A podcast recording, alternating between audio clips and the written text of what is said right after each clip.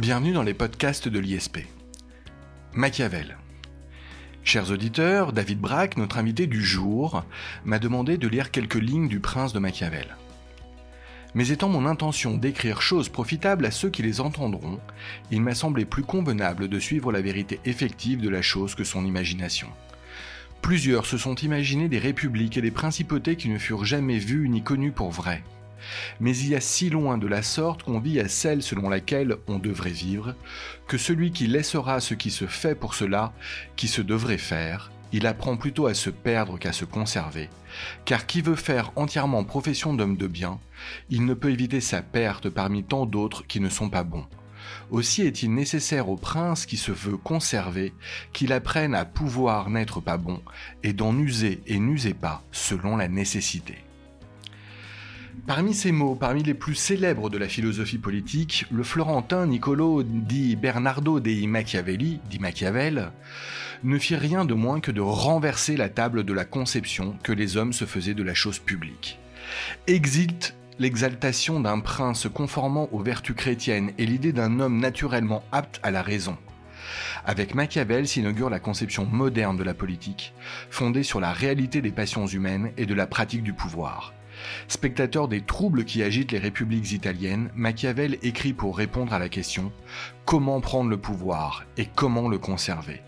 Si certains ont vu en lui l'apôtre du complot et de la corruption du pouvoir, il fut en réalité le premier grand penseur de la liberté moderne, né de l'agitation du peuple et de ses combats contre les puissants afin de découvrir ou redécouvrir Machiavel et sa pensée politique, nous avons le plaisir de recevoir donc David Braque qui m'avait lancé ce défi de lire ces quelques lignes. Je vous rappelle à tous que David Braque est magistrat, il a le plaisir d'intervenir régulièrement, nous avons le plaisir, pardon, de le voir intervenir régulièrement dans les podcasts de l'ISP et il est professeur au sein de la prépa. David Braque, merci euh, d'être une nouvelle fois présent dans les podcasts de l'ISP. Bonjour Jacob Bérébi, tout d'abord je dois vous féliciter pour cette excellente lecture du texte, il est vrai, quelque peu sibyllin pour les oreilles modernes euh, du prince de Machiavel, mais on va pouvoir le décrypter. J'aurais dû, euh, j'aurais dû parier avec vous, j'y arriverai. Euh, David Braque, première question pour découvrir Machiavel. je l'évoquais sous votre conseil dans l'introduction. On dit que Machiavel a renversé la table de la conception euh, que les hommes se faisaient de la chose publique. Est-ce que vous pouvez nous expliquer cette image? Qu'appelle-t-on finalement cette table? Que vise-t-on lorsque l'on évoque cette table que Machiavel a renversée? Bah, Effectivement, Jacob Bérébi, on peut considérer Machiavel euh, comme en quelque sorte le pendant de René Descartes euh, en, matière de philosophie politique. ou la rupture qu'a introduit Galilée est, fait également dans, le monde de la science. Et ce que fait Machiavel, c'est tout simplement euh, de consommer la rupture entre la politique et l'ordre défunt.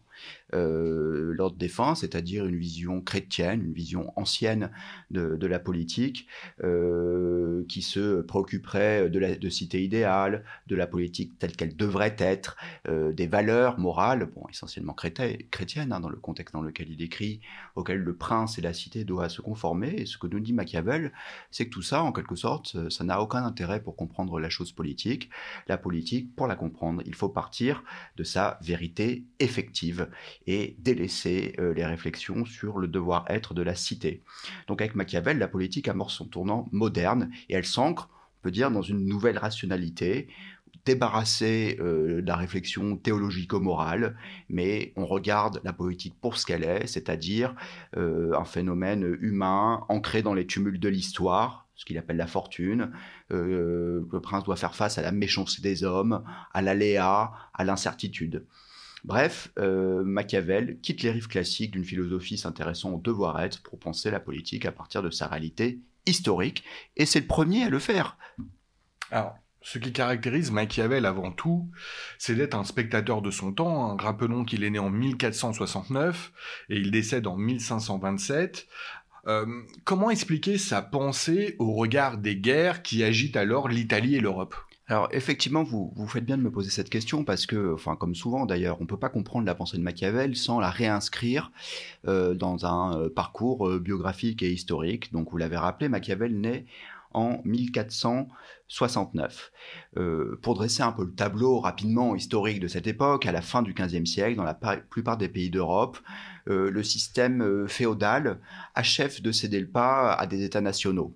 Euh, si vous voulez, on avait jusque-là des petits princes territoriaux qui guerroyaient, et là on est dans une phase historique où il y a une forme de consolidation du pouvoir autour de, grandes dynasties, de grands seigneurs qui achèvent de subordonner à leur pouvoir les autres seigneurs territoriaux, et on a la constitution de grandes dynasties, et avec elles d'États. Hein, de grandes structures euh, de pouvoir, de structures administratives. Donc c'est les Tudors en Angleterre, hein, c'est la couronne de France euh, sous Charles VII, sous Louis XI. Euh, en Espagne, le mariage de Ferdinand d'Aragon et Isabelle de Castille. il y a une, voilà, une centralisation du pouvoir, une unification des pays.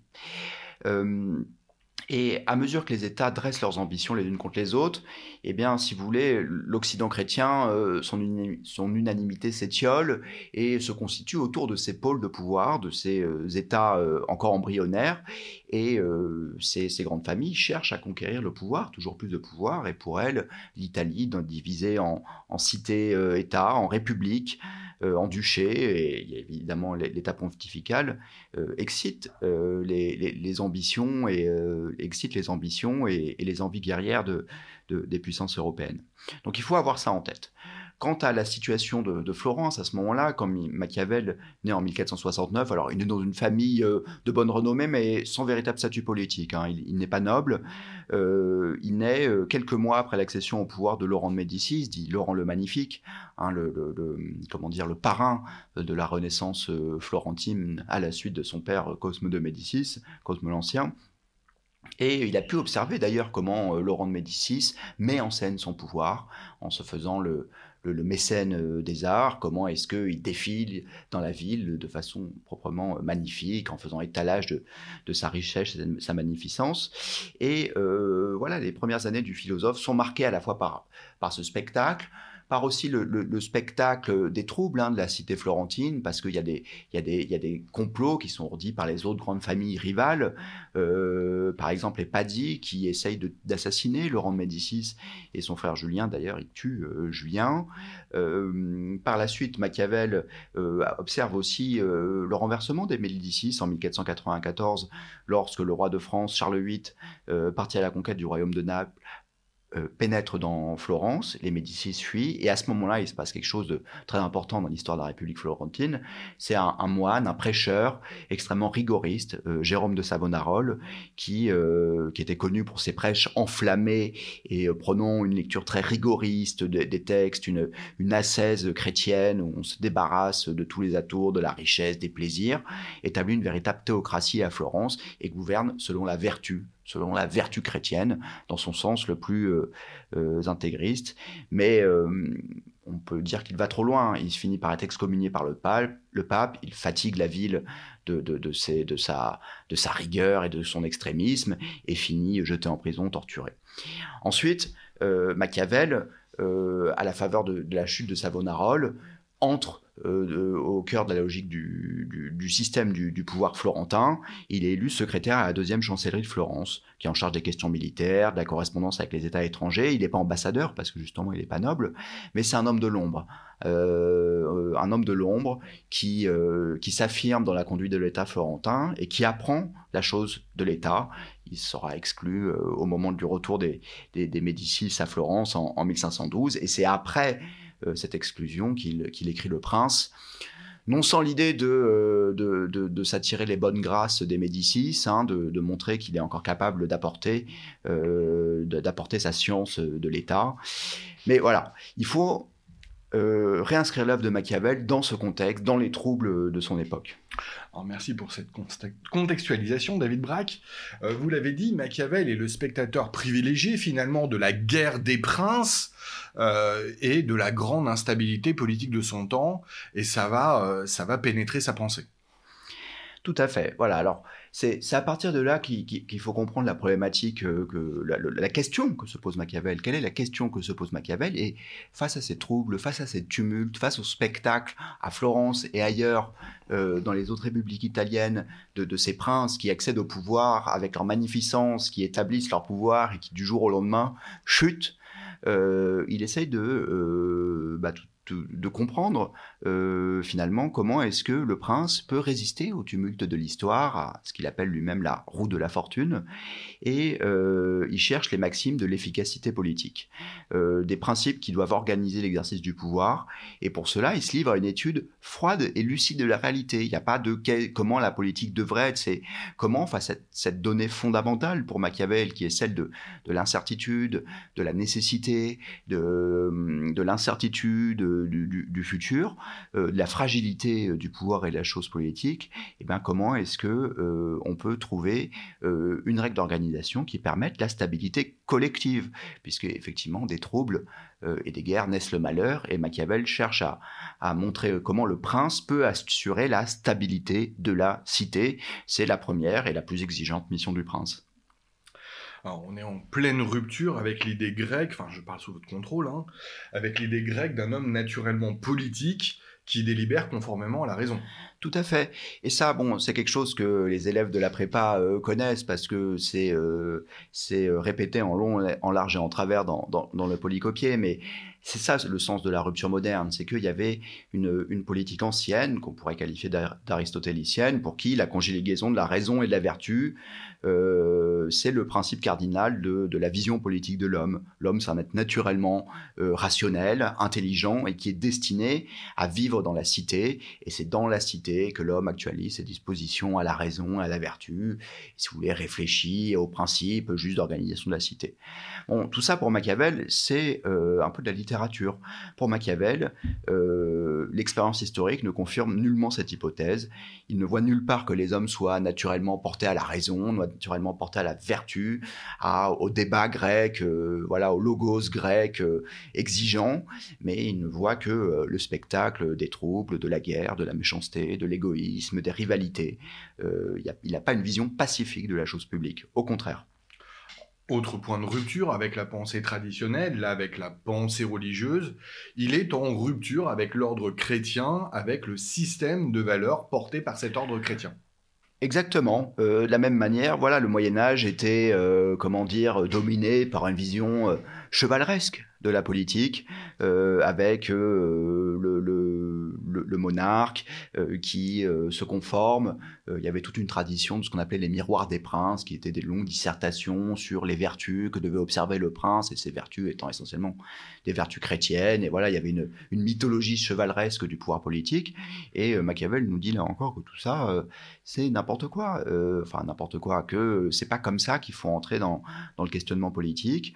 Euh, Machiavel, il est instruit des luttes de pouvoir qui agitent l'Église romaine. Il voit bien que il n'y règne que les intrigues, euh, les luttes. Euh, éventuellement la corruption, et que il est méfiant de ces pseudo-valeurs chrétiennes, de ces, soi-disant déclarations d'humilité qui, selon lui, dégradent la cité. Pour Machiavel, il faut partir de la réalité effective de la chose. C'est le mot fort du texte que vous avez lu. Et donc, il, il, Machiavel, c'est le premier à proposer une vision politique déthéologisée, hein, débarrassée du carcan chrétien. Et c'est pas rien, parce que toute notre modernité politique Ensuite, elle ne fera que se battre justement contre le pouvoir de l'Église. Et euh, tout le parcours euh, après qui, qui, va de la Révolution française à la loi de 1905, c'est un parcours euh, d'affirmation de la République face au pouvoir religieux. Donc la modernité politique, elle comment dire, elle prend ses racines dans cette lutte contre la conception chrétienne de la politique. Et le premier à la poser en philosophie, c'est Machiavel. Alors méfiant, sceptique, réaliste, pour Machiavel, donc, la communauté politique n'est ni naturelle, euh, pensée aristotélicienne, ni conforme à la loi divine, ordre chrétien, D'où vient alors la communauté politique, la stabilité politique, la collectivité politique? Voilà. Alors c'est très intéressant ça cette question parce qu'on voit que Machiavel là aussi il a un rôle de fondateur. Si vous voulez, lui il nous dit, comme vous dites, la, cité, la cité politique elle a rien de naturel, elle n'est pas naturellement créée, naturellement conforme au cosmos ou, euh, ou naturellement conforme à l'image de Dieu. Elle vient de la nécessité, du besoin. Les hommes vivent ensemble pour une raison bien simple, c'est que ce sont des êtres fragiles et que euh, pour survivre, pour répondre à leurs besoins, ils ont besoin de la collectivité. Donc, si vous voulez, le, point de départ, le déterminant euh, de, la vie politique, c'est pas euh, pas une aptitude supérieure de l'homme, c'est bah, tout simplement quelque chose d'assez d'assez basique c'est répondre aux besoins de défense, c'est pourvoir aux besoins. Et, ça, c'est intéressant ce point-là, parce qu'ensuite, les philosophies du contrat social, hein, alors que les élèves connaissent, les étudiants connaissent, euh, Thomas Hobbes, John Locke, euh, Jean-Jacques Rousseau, eh ben, ils reprendront ce même mouvement. Les, philosophies du contrat social partent d'un état prénaturel où les hommes se réunissent justement parce que c'est la nécessité et le besoin qui font, enfin, notamment chez Hobbes, qui font qu'ils ont besoin de vivre ensemble pour se protéger. Donc là encore, Machiavel a une posture de, fondateur, d'une part, et d'autre part, on voit bien que si la hum, la cité politique n'est pas quelque chose de naturel qui tombe du ciel, euh, qui, tombe du ciel. C'est un acte de volonté, c'est une création de l'homme, c'est une réunion des hommes qui, par leur volonté, vont euh, s'organiser. Bon, on va le voir quand on va parler du prince. Mais chez Machiavel, il n'y a pas de place pour euh, la prédétermination divine, la place de ce que serait la tradition, les, règles supérieures de la religion, de la nature. il n'y a que ce que les hommes font de la cité. Et ça, c'est très important parce que la modernité politique, là aussi, c'est essentiellement essentiellement l'affirmation de ce que l'homme est le créateur de, son monde, est le créateur de sa cité, et maître chez lui. Et il ne se fait pas perturber par euh, un message divin. Donc là encore, c'est voir vraiment le rôle de fondateur de Machiavel dans la pensée politique. vous avez évoqué à plusieurs reprises le mot besoin, vous avez utilisé aussi le mot nécessité.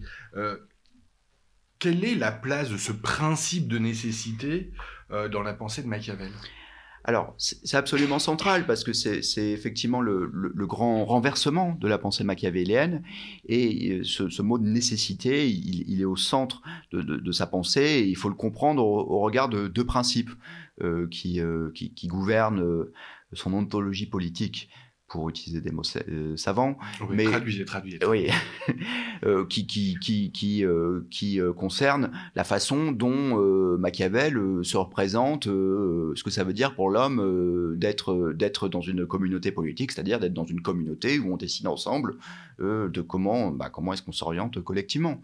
Qu'est-ce que c'est que l'homme politique chez Machiavel? Eh ben dans la conception de la politique de Machiavel, il y a deux données de, base, c'est la constance des choses humaines, soumises aux aléas de la fortune. Il n'y a rien de jamais certain, rien de jamais acquis.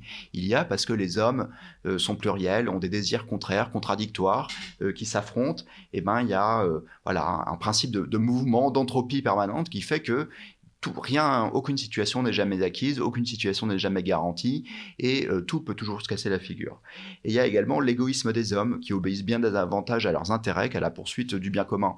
Là encore, c'est une rupture avec la vision chrétienne et aristotélicienne. Machiavel nous dit l'homme, il n'est pas du tout naturellement bon, vertueux, naturel, ou il ne va pas se conformer euh, euh, pour son bon plaisir aux vertus chrétiennes. L'homme est un être naturellement égoïste. Et il faut comprendre ces deux piliers pour, euh, pour voir que Machiavel il a une vision très pessimiste euh, de la politique. Euh, il n'y a plus de conception positive de l'homme chez, chez, Machiavel. Il n'y a que le règne. Et c'est ça qui est premier. Tout le reste, on peut bien en parler, mais c'est secondaire. Ce qui est premier en politique chez Machiavel, c'est que tout, est, tout est soumis à cette contrainte première et indépensable de l'action politique, c'est la nécessité. Et c'est pour ça que la politique, pour bien la comprendre, il faut qu'elle s'inscrive dans un paradigme réaliste et se conformer à l'image réelle des hommes. Elle ne peut pas connaître la vertu et la paix. Elle est dominée par la violence des instincts qui, s'affrontent. Et ce que nous dit Machiavel, c'est que toute tentative de gouverner selon les lois du bien, eh ben en fait, c'est euh, destiné à l'échec.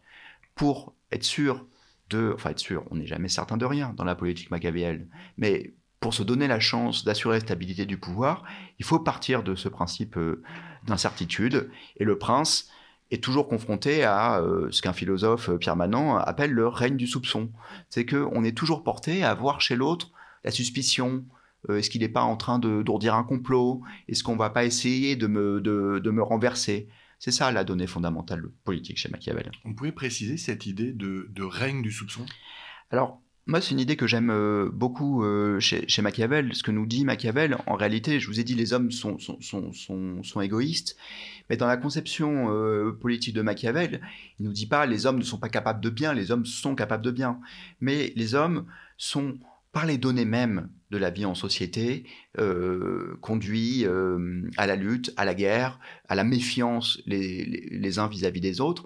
Parce que, en fait, on peut jamais, on peut jamais vraiment savoir ce que pose l'autre en face. Si on est euh, chacun euh, enfermé dans les limites euh, de notre de notre être, on peut jamais savoir ce que pense autrui.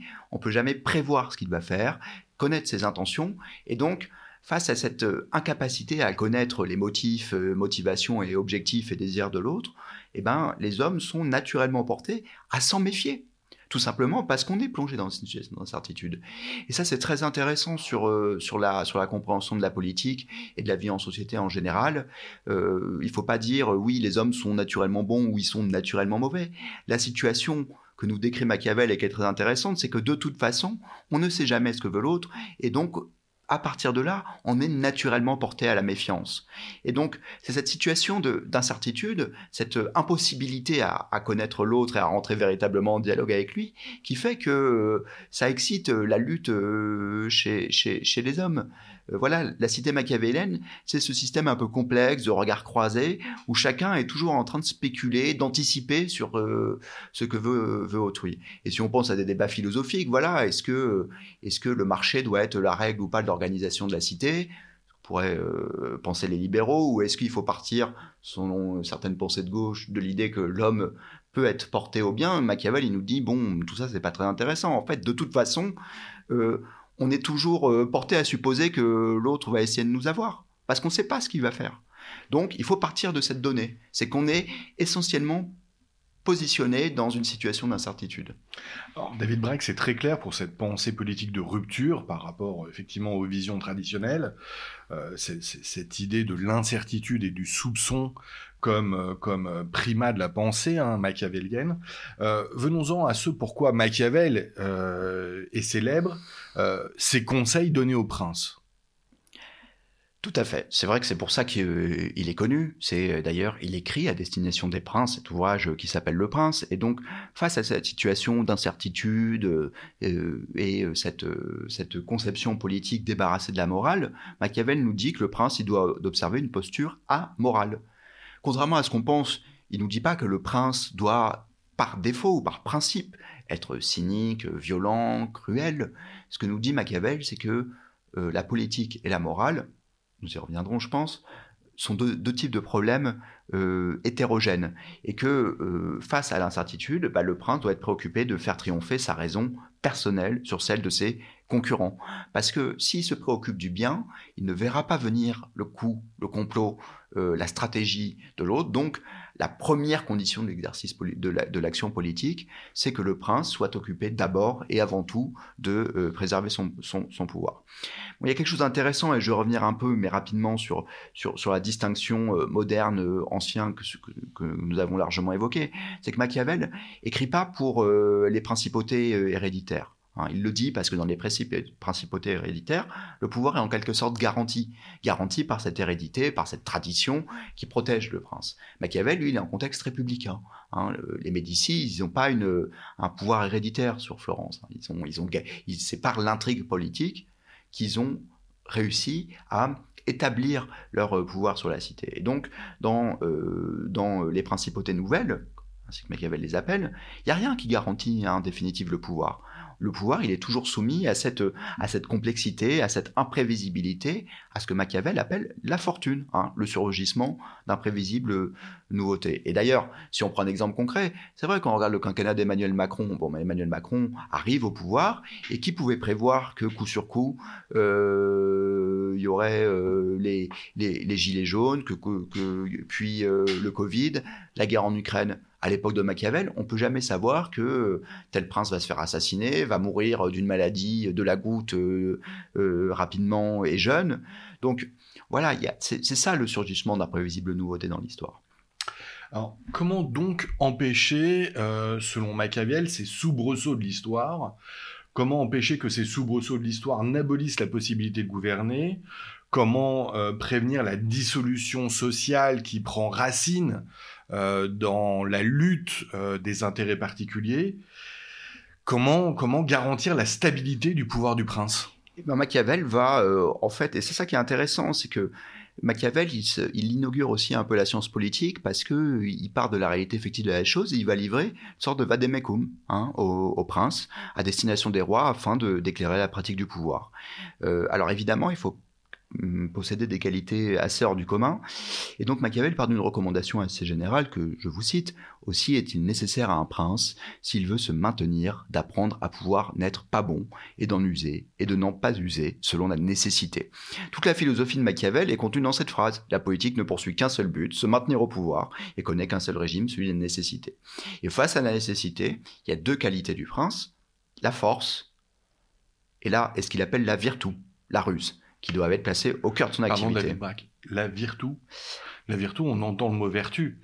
Or, si je ne me trompe pas, mais encore une fois, je parle sous votre contrôle, euh, on a pourtant bien souligné que la vertu n'est pas de l'essence de la pensée euh, pardon, de la pensée machiavélienne, mais ah. aristotélicienne. Absolument. Et c'est même carrément le contraire. La, la, vertu, chez Machiavel, c'est une notion essentielle, et elle n'est pas du tout cette, euh, cette, cette aptitude à affirmer une valeur et à, et à s'y conformer, quel que soit le cours des événements. C'est pas un objectif, c'est pas une finalité morale. C'est pas une finalité morale. La vertu, chez Machiavel, c'est quelque c'est une définition bon voilà assez plastique mais c'est une qualité euh, intrinsèque du prince c'est une sorte de disposition générale une certaine force d'âme une capacité d'adaptation une capacité à, à, sentir le cours euh, des événements, à sentir la roue de la fortune qui va se retourner.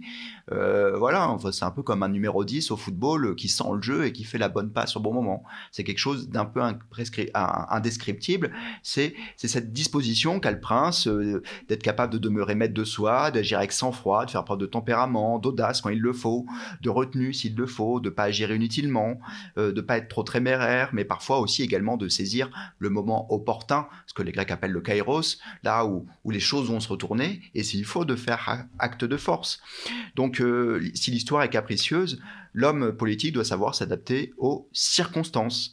Et donc on y revient à cette conception machiavélienne de la politique comme un ordre extrêmement et, par nature euh, déséquilibré. Voilà, il n'y a jamais de stabilité chez Machiavel et donc on est toujours sur le qui-vive, toujours sur la brèche. Et pour revenir à la question que vous posez, la vertu machiavélienne est donc aux antipodes la vertu dans son sens classique, classique, comprise comme une sorte de fidélité. Il n'y a pas de fidélité chez Machiavel, il n'y a que l'ordre des événements, l'ordre des choses, euh, la nécessité. Et là encore, pour prendre un exemple, si vous voulez tirer de l'histoire politique récente, euh, en 95, enfin entre 93 et 95, quand Chirac a installé son, son ami Balladur euh, au, au poste de Premier ministre. Son ami de 30 ans. Son, ami, son fameux ami de 30 ans, en se disant qu'il euh, n'y avait que des coups à prendre à Matignon et qu'il allait laisser Balladur prendre les coups pour préparer la présidentielle de 95. Et que euh, Balladur se gonfle d'orgueil et se présente à l'élection présidentielle contre Chirac. Chirac est tout en bas dans les sondages. Et pourtant, il y va. Et parce que lui, c'est lui l'animal politique, et c'est pas Balladur. Et eh ben, il a cette euh, vertu machiavélienne justement d'aller euh, euh, écumer les marchés, d'aller faire ce qu'il sait faire, le contact avec les Français, cette campagne sur la fracture sociale. Il sent le pays, il fait une campagne sur la fracture sociale et pas sur une droite classique un peu austéritaire à la Balladur, le grand bourgeois. Il fait une campagne de droite populaire et il retourne le jeu. Emmanuel Macron en 2014, quand il devient ministre de l'économie, c'est personne et il casse les codes et il sent le moment qu'il y a une recomposition euh, des forces politiques à l'œuvre, que LR et, euh, les Républicains et la gauche et la droite, les Républicains et le PS, c'est en, train de s'effriter, et il sent le moment, il, saisit le, moment opportun, et, il a cette vertu, et trois ans après, il est président de la République. Voilà, c'est ça la, vertu machiavélienne on saisit, euh, on saisit globalement l'idée de virtu, d'énergie. Mais finalement, Machiavel, dans, dans, Le Prince, ne nous donne pas les clés du succès. Euh, il n'y a pas, ne semble pas y avoir de recette magique euh, qui permet de prendre le pouvoir pour celui qui n'a pas la virtu. Et non, par définition, il n'y a pas de recette magique, puisque la politique est, continue, est, est plongée dans un régime d'incertitude, on ne sait jamais ce qui va se passer. Donc, il n'y a rien d'autre à faire que euh, d'affirmer cette, cette, puissance, cette capacité à, saisir les événements et en ne, se, en dérangeant jamais à l'objectif qui est celui de, du, maintien du, pouvoir. Il n'y a pas, y a pas de, de, mode d'emploi euh, très précis en réalité. C'est une notion, euh, c'est une notion assez difficile à saisir. On l'a ou on ne l'a pas. C'est un talent.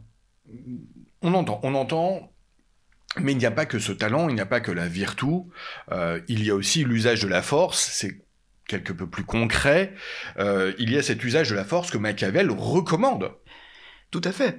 Alors, il le recommande effectivement. Il y, a, la virtu, la ruse, le côté renard, mais il faut aussi savoir être lion pour le prince. Hein. C'est une métaphore animale que, dont use Machiavel euh, lui-même. Il faut, il faut, au moment où ça se présente, être prêt à passer par l'épreuve des armes. Faut pas être pusillanime, il faut pas être peureux. Et s'il faut faire preuve de cruauté et écraser une, une, une, une révolte dans le sang pour se maintenir au pouvoir, eh bien qu'à cela ne tienne, puisque là encore, euh, l'objectif du prince, c'est le maintien de la stabilité politique. Alors, pour son bien personnel certainement, mais pour celui de la cité aussi. Et euh, il prend, euh, il prend l'exemple de César Borgia qui, dans une province où il y a beaucoup d'agitation, il met un, pantin au pouvoir cruel qui écrase la révolte dans le, dans le sang, si bien que donc épreuve de la force et puis après épreuve de la vertu.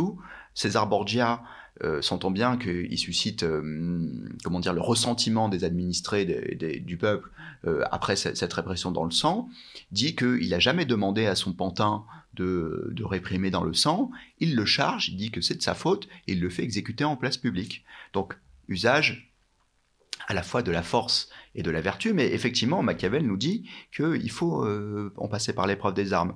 D'ailleurs, il y a quelque chose de très intéressant, bon, on va pas développer beaucoup parce que on ne peut pas tout aborder, mais Machiavel, c'est le premier penseur à militer pour la constitution d'une armée de métier composée de citoyens, parce qu'à l'époque, les cités florentines, elles avaient recours à des mercenaires. Or, le problème des mercenaires, c'est qu'ils sont fidèles jusqu'à ce que quelqu'un les paye mieux. Et ils n'ont pas tellement l'amour de la patrie. Et Machiavel avait bien senti que des armées de métier, avec des sujets, des citoyens, enfin bon, c'est un anachronisme d'utiliser le mot citoyen, mais euh, étaient, euh, pour ainsi dire, plus mobilisés hein, par, euh, par, par, par, par la guerre, par l'objectif guerrier. Et il a milité pour ça, et c'est quelque chose de très intéressant chez lui. Alors, de tout ce que vous venez de nous dire, si l'on en revient au débat, à la question de la morale et de la politique, euh, ce qui ressort euh, de vos propos, David Braque, c'est que selon Machiavel, la fin justifie les moyens. Alors, je vous remercie de me poser cette excellente question parce que euh, on, résume volontiers la pensée de Machiavel à cette, à cette phrase choc et séduisante. Euh, or, euh, bon, j'espère qu'on a démontré que c'était un peu plus compliqué que ça. Elle est plus célèbre que Machiavel même. Oui, elle est plus célèbre que, que Machiavel même. Et Machiavel a donné lieu à, cet objectif de machiavélien. Mais en réalité, euh, la formule est, apocryphe. Machiavel n'a jamais écrit ça.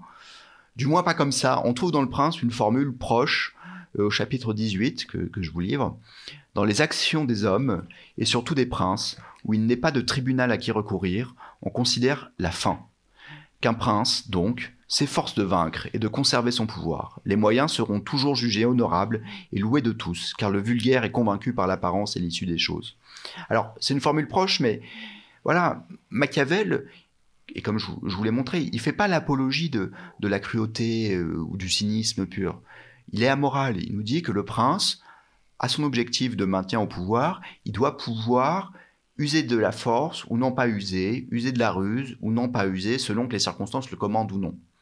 Mais il ne nous dit pas que le prince, ça n'est qu'un monstre de brutalité. D'ailleurs, le prince, il, invite plutôt le prince à se montrer, euh, à se montrer magnanime, à, à, à, se montrer bon vis-à-vis du peuple, parce qu'il est de son intérêt en réalité de, de, de se montrer bon. Voilà le souci premier de Machiavel, c'est d'importer des remèdes à l'instabilité des, républiques italiennes de son temps. Et euh, ce qu'il nous dit, c'est que le, pouvoir agit toujours sous contrainte, par définition. Il ne s'agit pas de, professer qu'il faut que le pouvoir agisse mal ou de façon cruelle. Il nous dit le pouvoir, voilà, sa contrainte d'action, c'est celle-ci, et il réfléchit à comment est-ce qu'on peut agir dans, cette contrainte d'action. Voilà. Et notre thèse, qui est celle de, Patrick Boucheron, l'historien qui était au Collège de France, qui nous dit que sa philosophie de la nécessité repose sur un principe de l'indécision des temps et de l'imprévisibilité de l'action politique. Donc on ne saurait justifier la fin par les moyens, puisqu'au moment où l'on agit, la fin est inconnue elle arrivera toujours trop tard pour justifier les moyens de l'action. Gouverner, c'est agir dans l'aveuglement de l'indétermination des temps. Donc ce que nous dit Boucheron, c'est qu'en réalité, bon, la fin justifie les moyens, mais le prince, il n'a jamais vraiment de fin, parce que de toute façon, tout change tout le temps.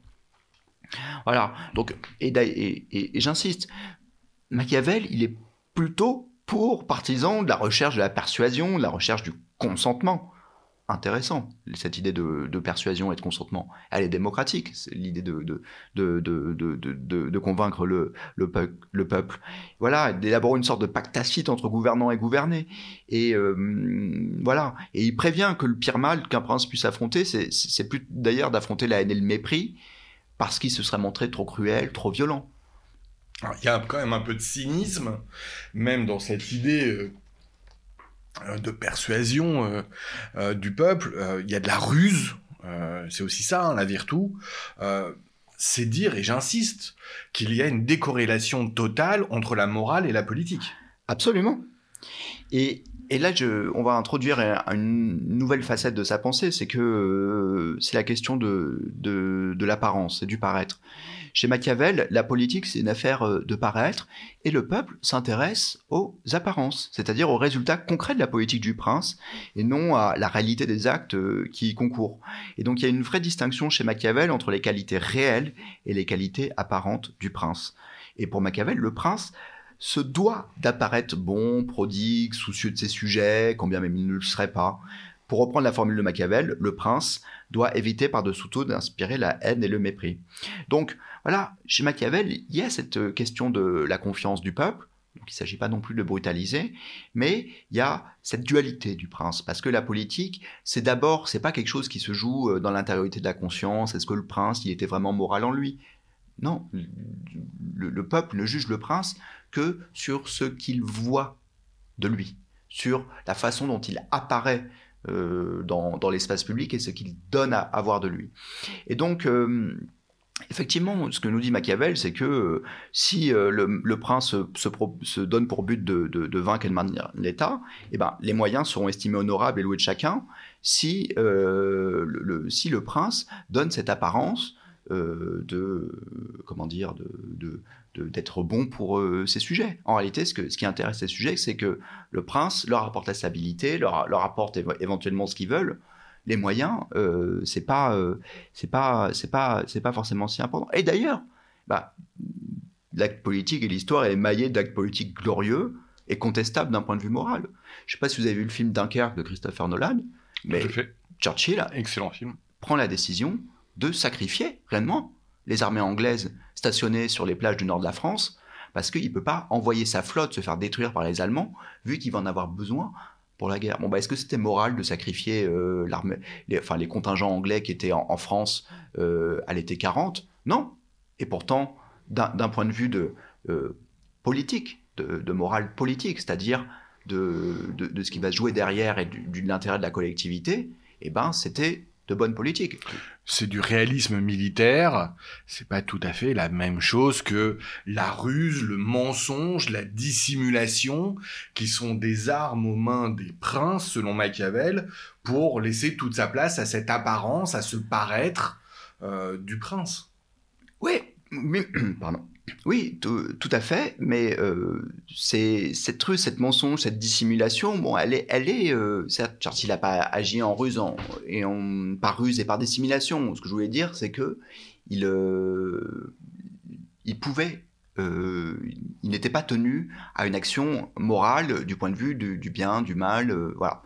Mais sur cette question de la ruse, du mensonge, de la dissimulation, c'est le c'est le paraître qui est le, le, qui, qui, est le qui est la finalité qui est la finalité parce que l'apparence elle exerce un pouvoir décisif sur l'opinion euh, et le prince doit pas s'émettre justement dans l'art de la dissimulation pour utiliser la force et la ruse et son avantage. Le politique, il n'a pas nécessairement besoin d'être un homme de bien, mais par contre, il y a quand même des bornes à jamais franchir. Et c'est toujours sur, sur cette possibilité d'entrer dans le bien, enfin dans le mal que, euh, que, que, que, prescrit Machiavel, tout en disant qu'il doit conserver son, son, apparence vis-à-vis de ces sujets. Et là, on voit bien ce, cette conception politique que moi je trouve super intéressante euh, et fondamentale chez Machiavel, c'est que la politique, en réalité, et la morale sont des questions euh, hétérogènes, parce qu'elles n'ont pas le même lieu en réalité. La morale, c'est l'intériorité de la conscience. Est-ce qu'une action est conforme, le principe d'une action est conforme euh, à l'idée que, l'on se fait du bien? Mais la politique, elle, elle n'est pas euh, dans l'intériorité des consciences. Elle est sur la scène publique. Voilà. C'est pour ça qu'on parle de jeu, de théâtre de la politique, mais on dit que le jeu et le théâtre de la politique, c'est une sorte de, de, corruption ou de, politique dégradée. Mais non, ce que nous dit Machiavel, et c'est ça qui est génial et passionnant chez lui, c'est que la politique, par définition, elle se joue sur ce théâtre euh, des apparences. Et que l'homme politique, il rend compte de sa conduite politique sur la scène politique. Personne ne lui demande d'être spontanément vertueux, euh, d'arracher le masque de, de, sa conscience. Et il y a des politiques très aimés qui, sont sans doute des méchants. Enfin, Chirac, il a été, euh, il a, pour arriver là où il est arrivé, il a assassiné politiquement euh, nombre de, ses concurrents. Et pourtant, il a aujourd'hui une image positive de type sympathique euh, et bonhomme. Euh, David Braque, pour revenir sur la question de la nature du pouvoir que l'on a évoqué en filigrane depuis le début de, ce podcast, j'aimerais que, que, vous nous expliquiez pourquoi finalement Machiavel, euh, en rupture avec l'idée de nature, en rupture avec euh, l'idée du divin et de loi divine, pourquoi Machiavel place la multitude, le peuple et son opinion euh, au cœur de la réflexion que doit avoir le prince sur son pouvoir? Alors, il y a, d'abord une question très pragmatique, très, très réaliste, c'est la réelle politique. Euh, et qui correspond bien à ce qu'on a vu de la pensée de Machiavel depuis tout, de, tout à l'heure, c'est tout simplement que euh, le peuple, la multitude, constitue une force par le simple fait d'être multitude. Hein. Euh, puis là, on peut penser à, un, ouvrage qui a été écrit à peu près à, à cette époque-là, c'est le discours sur la servitude volontaire d'Étienne de, de la Boétie, qui nous dit que le peuple par le simple fait d'être peuple et d'être multitude, peut renverser le pouvoir. Et donc, s'il consent à s'il est opprimé, c'est qu'il y consent. Donc, ce que nous dit Machiavel, il y a un peu cette idée-là, c'est de dire que si, euh, si le, le, le, prince excite trop les passions mauvaises du peuple ou suscite chez lui la haine, bah, il se fera balayer. Donc il y a un principe de réel politique. Mais il y a plus que ça chez Machiavel. Il y a aussi une idée républicaine chez Machiavel et euh, il euh, soutient la légitimité de la souveraineté populaire. Euh, et c'est dans un autre ouvrage que Le Prince, dans le discours sur la première décade de tite qu'il écrit que ce n'est pas sans raison que l'on compare la voix d'un peuple à celle de Dieu car on voit que l'opinion universelle réussit merveilleusement bien dans ses pronostics, de sorte qu'elle semble prévoir, par une vertu occulte, le bien et le mal qui l'attendent. Donc il y a chez Machiavel l'idée qu'il faut laisser le peuple s'approcher du pouvoir, euh, pour qu'il ne s'y laisse pas tromper que le, et que le prince doit tenir compte de son opinion. Donc c'est ah. pas que de la réelle politique, il y a une vraie considération pour euh, la voix du peuple. Alors, j'entends. Euh, cependant, on a décrit Machiavel comme un spectateur de son temps. Euh, depuis le début de ce podcast, et Machiavel a vu le peuple florentin euh, embrasser le joug religieux du moine Savonarole euh, en rupture avec eh bien, le, positionnement politique de, Laurent le Magnifique. Enfin, on est totalement à l'opposé lorsqu'on évoque Savonarole. Tout à fait. Et, et c'est là que c'est intéressant parce que Machiavel ne nous dit pas que le peuple doit avoir le pouvoir. Ce que nous dit Machiavel, c'est que dans son art politique, il pense en termes d'équilibre. Et euh, c'est intéressant parce qu'il y a un philosophe anglais, je crois américain, qui s'appelle euh, Quentin Skinner, qui dit que euh, Machiavel, c'est le premier à, penser la République, à penser la pluralité. Et là aussi, il innove Machiavel dans, dans, la conception moderne de la politique. Il pose une conception moderne de la politique. C'est que avant la politique, voilà, elle avait quelque chose d'un peu monolithique, hein, si elle était conforme à, la loi divine.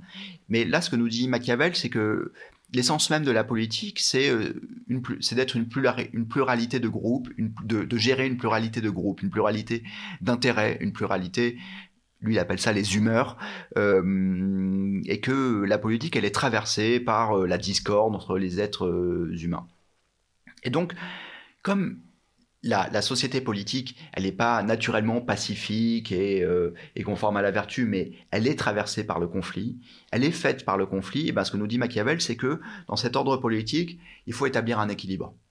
Et que ça ne peut pas être juste le pouvoir de prince, juste le pouvoir des familles nobles ou juste le pouvoir du peuple, mais c'est que pour garantir la stabilité et la liberté, en réalité, il faut qu'il y ait un équilibre entre, euh, entre les, les, groupes et les sources de, pouvoir au sein de, de, la cité.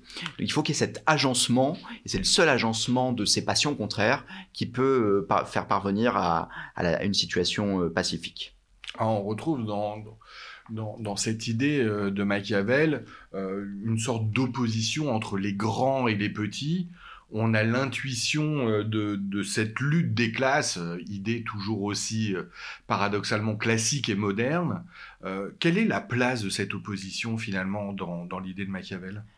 Effectivement, c'est vrai qu'on prête à, Machiavel euh, cette intuition de la lutte euh, des classes. Et euh, c'est au chapitre 9 du Prince qui nous dit que la cité connaît une division fondamentale, celle entre le peuple et les grands. Ces deux groupes sont caractérisés parce que l'auteur appelle des humeurs diverses. Le peuple, il a une humeur négative, c'est qu'il ne veut pas être opprimé, et les grands veulent opprimer le peuple. Et donc, voilà Chacun, euh, est animé par une humeur. Les puissants veulent opprimer, les faibles veulent ne pas être opprimés. Et donc, ce que nous dit Machiavel, c'est que le prince doit prendre appui sur le peuple contre les grands, sans confondre son intérêt ni son point de vue avec celui du peuple, mais pour euh, fonder un ordre stable, il doit prendre appui sur cette euh, humeur du peuple. Et c'est que, euh, en ça, il est un peu le premier hein, à introduire la, question de la lutte des classes dans la pensée politique, en invitant bah, le prince à, évaluer l'équilibre des forces, hein, à, se, saisir de cette opposition entre le peuple et, et l'aristocratie. Et Machiavel en jouant au prince, tout simplement, d'écouter la multitude, ses humeurs, ses rumeurs, sa voix. Et donc, euh, pour Machiavel, l'humeur du peuple, elle est plus honnête parce que justement, elle consiste euh, en un refus de l'oppression, contrairement à celle des grands qui est plus corruptrice. Et en ça, c'est intéressant parce qu'il y a quelque chose de démocratique quand même euh, chez Machiavel qui nous dit que la politique doit prendre en compte l'humeur du peuple et que dans, dans le peuple, il y a une sorte de, de, de, de alors pas de vertu au sens euh, vertu machiavélienne, mais au sens de, de, morale spontanée, enfin de, bien spontané, qui est cette, cette, cette, humeur de ne pas vouloir être opprimé. Et que pour que la cité soit stable, il faut faire place à la liberté du peuple. Et donc, le prince, il doit prendre en compte le peuple, il tient aussi par euh, l'attention qu'il donne au peuple. Et cette idée quand même euh, écrite en 1513, là encore, elle est quand même très, très, très novatrice parce qu'on sent les, les, les, les, premiers, les premières pierres d'une, idée, euh, idée, euh, idée euh, démocratique. Et c'est aussi intéressant sur ce qu'est le pouvoir fondamentalement, c'est que le pouvoir du prince, si fort soit-il, ben, ne lui appartient jamais totalement. Le, le, le, le pouvoir, c'est pas une, une substance, un absolu, mais c'est toujours une relation. Alors, dissymétrique, mais le gouvernant, dans laquelle le, gouvernant doit prendre en compte les humeurs des gouvernés. Il n'y a pas de pouvoir qui est simplement force nue, qui s'abat comme ça sur, sur, sur, sur, sur les citoyens, sur, sur les gouvernés. Il y a toujours cette question du, consentement, de la légitimité euh, qui doit être, euh, qui, doit être euh, qui, qui, qui, est, qui est au cœur de la question du pouvoir il y a une idée de momentum, hein, véritablement, de, s'appuyer effectivement sur cette, euh, sur cette humeur du peuple. Pourtant, euh, Machiavel n'affirme pas que le prince doit recevoir l'assentiment populaire. Non, non, pas, l'assentiment au sens d'un assentiment formalisé par, euh, par, par, le vote ou qu'il doit, être la, marionnette du peuple. Mais il y a cette idée effectivement que l'humeur de résistance à l'oppression du peuple doit être prise en compte par le prince, euh, parce qu'elle est la garante de, euh, de l'ordre dans la cité, et aussi la condition de, de, la liberté. Il y a une pensée de la liberté chez Machiavel, ça n'est pas, je vous disais, la pensée du comment le prince s'impose dans sa cruauté euh, au peuple. C'est comment est-ce que la cité libre vit de façon stable. Euh, David Braque, merci beaucoup. On arrive au terme de ce podcast. Euh, j'aimerais vous poser une dernière question. Euh, il y a quelque chose qui m'a marqué lorsque l'on a préparé ensemble ce podcast et je, trouve que ça se reflète beaucoup dans, tout ce que vous nous avez dit depuis le début de celui-ci. Est-ce que vous pouvez nous expliquer pourquoi vous avez cette presque affection pour Machiavel? Pourquoi vous, vous aimez tant Machiavel? Alors, pour deux raisons. Euh, la première, c'est parce que euh, je trouve assez fascinante euh, la figure de, fondateur qu'il a dans la philosophie politique, un peu à la façon dont, de la même manière que Descartes inaugure la modernité en philosophie en abandonnant euh, toutes les idées euh, préconçues, euh, chrétiennes, grecques, et nous dit bon bah je vais tout refonder sur moi-même, à partir de moi-même, à, partir de l'individu. Il inaugure le tournant moderne en philosophie et Machiavel inaugure le tournant moderne de la philosophie politique. Et j'espère que c'est ce qu'on a réussi. Nous avons réussi à démontrer durant ces, ces quelques échanges, d'une part. D'autre part, je trouve que si vous voulez, 500 ans après, euh, Machiavel nous déniaise sur la politique. Et moi, quand j'en, c'est quelque chose que, j'aime beaucoup la politique. Et quand j'entends les, commentateurs, le débat public, le débat politique, les journalistes, on parle souvent d'une conception de la politique comme une sorte justement d'absolu, comme quelque chose qui pourrait être parfait, comme l'idée que les hommes pourraient avoir une idée euh, belle et parfaite de comment doit être organisée la cité juste, alors pour, les uns, c'est plutôt euh, l'égalité version gauche, pour les autres, c'est plutôt une utopie euh, libérale, mais qu'il y aurait euh, que la politique il y aurait de la place pour la perfection en politique, finalement, qu'on pourrait arriver à quelque chose en politique de, de, parfait et que les, gouvernants pourraient être parfaitement vertueux et, et faire des promesses et qu'ils s'y tiendraient. Mais en fait, ce que nous dit Machiavel, c'est que tout ça, c'est du pipeau, en fait. Pas parce que euh, c'est pas parce qu'il y a de la trahison, c'est parce qu'en fait, ça n'est pas possible. La politique, c'est l'ordre de la nécessité. Et euh, vous avez tourné un excellent podcast avec Eric Cobast sur la vertu en politique, où justement, il, il, vraiment, il discutait ça assez longuement. Il nous disait que, en fait, si les hommes politiques tiennent pas leurs promesses, c'est pas parce qu'ils sont mauvais ou méchants ou, ou corrompus. C'est parce qu'en fait, la politique, c'est essentiellement euh, un ordre instable, en déséquilibre, fragile, que tout est compliqué tout le temps, et que, bah, euh, une fois passé le, jour 1 de l'élection, les conditions de l'action ont changé. Donc, il est plus possible d'agir comme on avait prévu d'agir euh, lorsqu'on l'a fait, lorsqu'on, lorsque, lorsqu'on a, fait campagne. Et on l'a vu avec Emmanuel Macron. En 2017, Startup Nation est de gauche et de droite. Euh, libéral, euh, sympa. Enfin, il y avait cette image-là. Puis après, bah, gilet jaune, euh, Covid, Ukraine, bah, posture régalienne et sécuritaire. Alors, je dis pas que c'est bien ou que c'est mal, mais on voit que en politique, il faut se débarrasser de l'idée que ça pourrait être parfait. Ça n'est que compliqué, incertain, chancelant, confronté à la lutte, à la méchanceté des hommes, et que la politique, voilà, on, est toujours hanté par cette conception euh, ancienne, morale, aristotélicienne, créteille d'une perfection de la politique. Ce que dit Machiavel, et c'est utile pour comprendre comment ça se passe aujourd'hui, la politique, c'est quelque chose de fragile. David Braque, merci. Euh, je reconnais euh, à vous écouter les talents effectivement de Machiavel pour, pour, nous enseigner le réalisme politique 500 ans avant qu'on puisse le constater nous-mêmes. Mais je tiens aussi à souligner vos qualités parce que vous êtes capable, sans faire de politique, de nous faire comprendre la politique. Je vous l'ai déjà dit et je vous en remercie. C'est moi qui vous remercie, Jacob Bérébi, de m'offrir votre micro pour, pour ce travail. Au revoir à tous, merci. Au revoir, merci.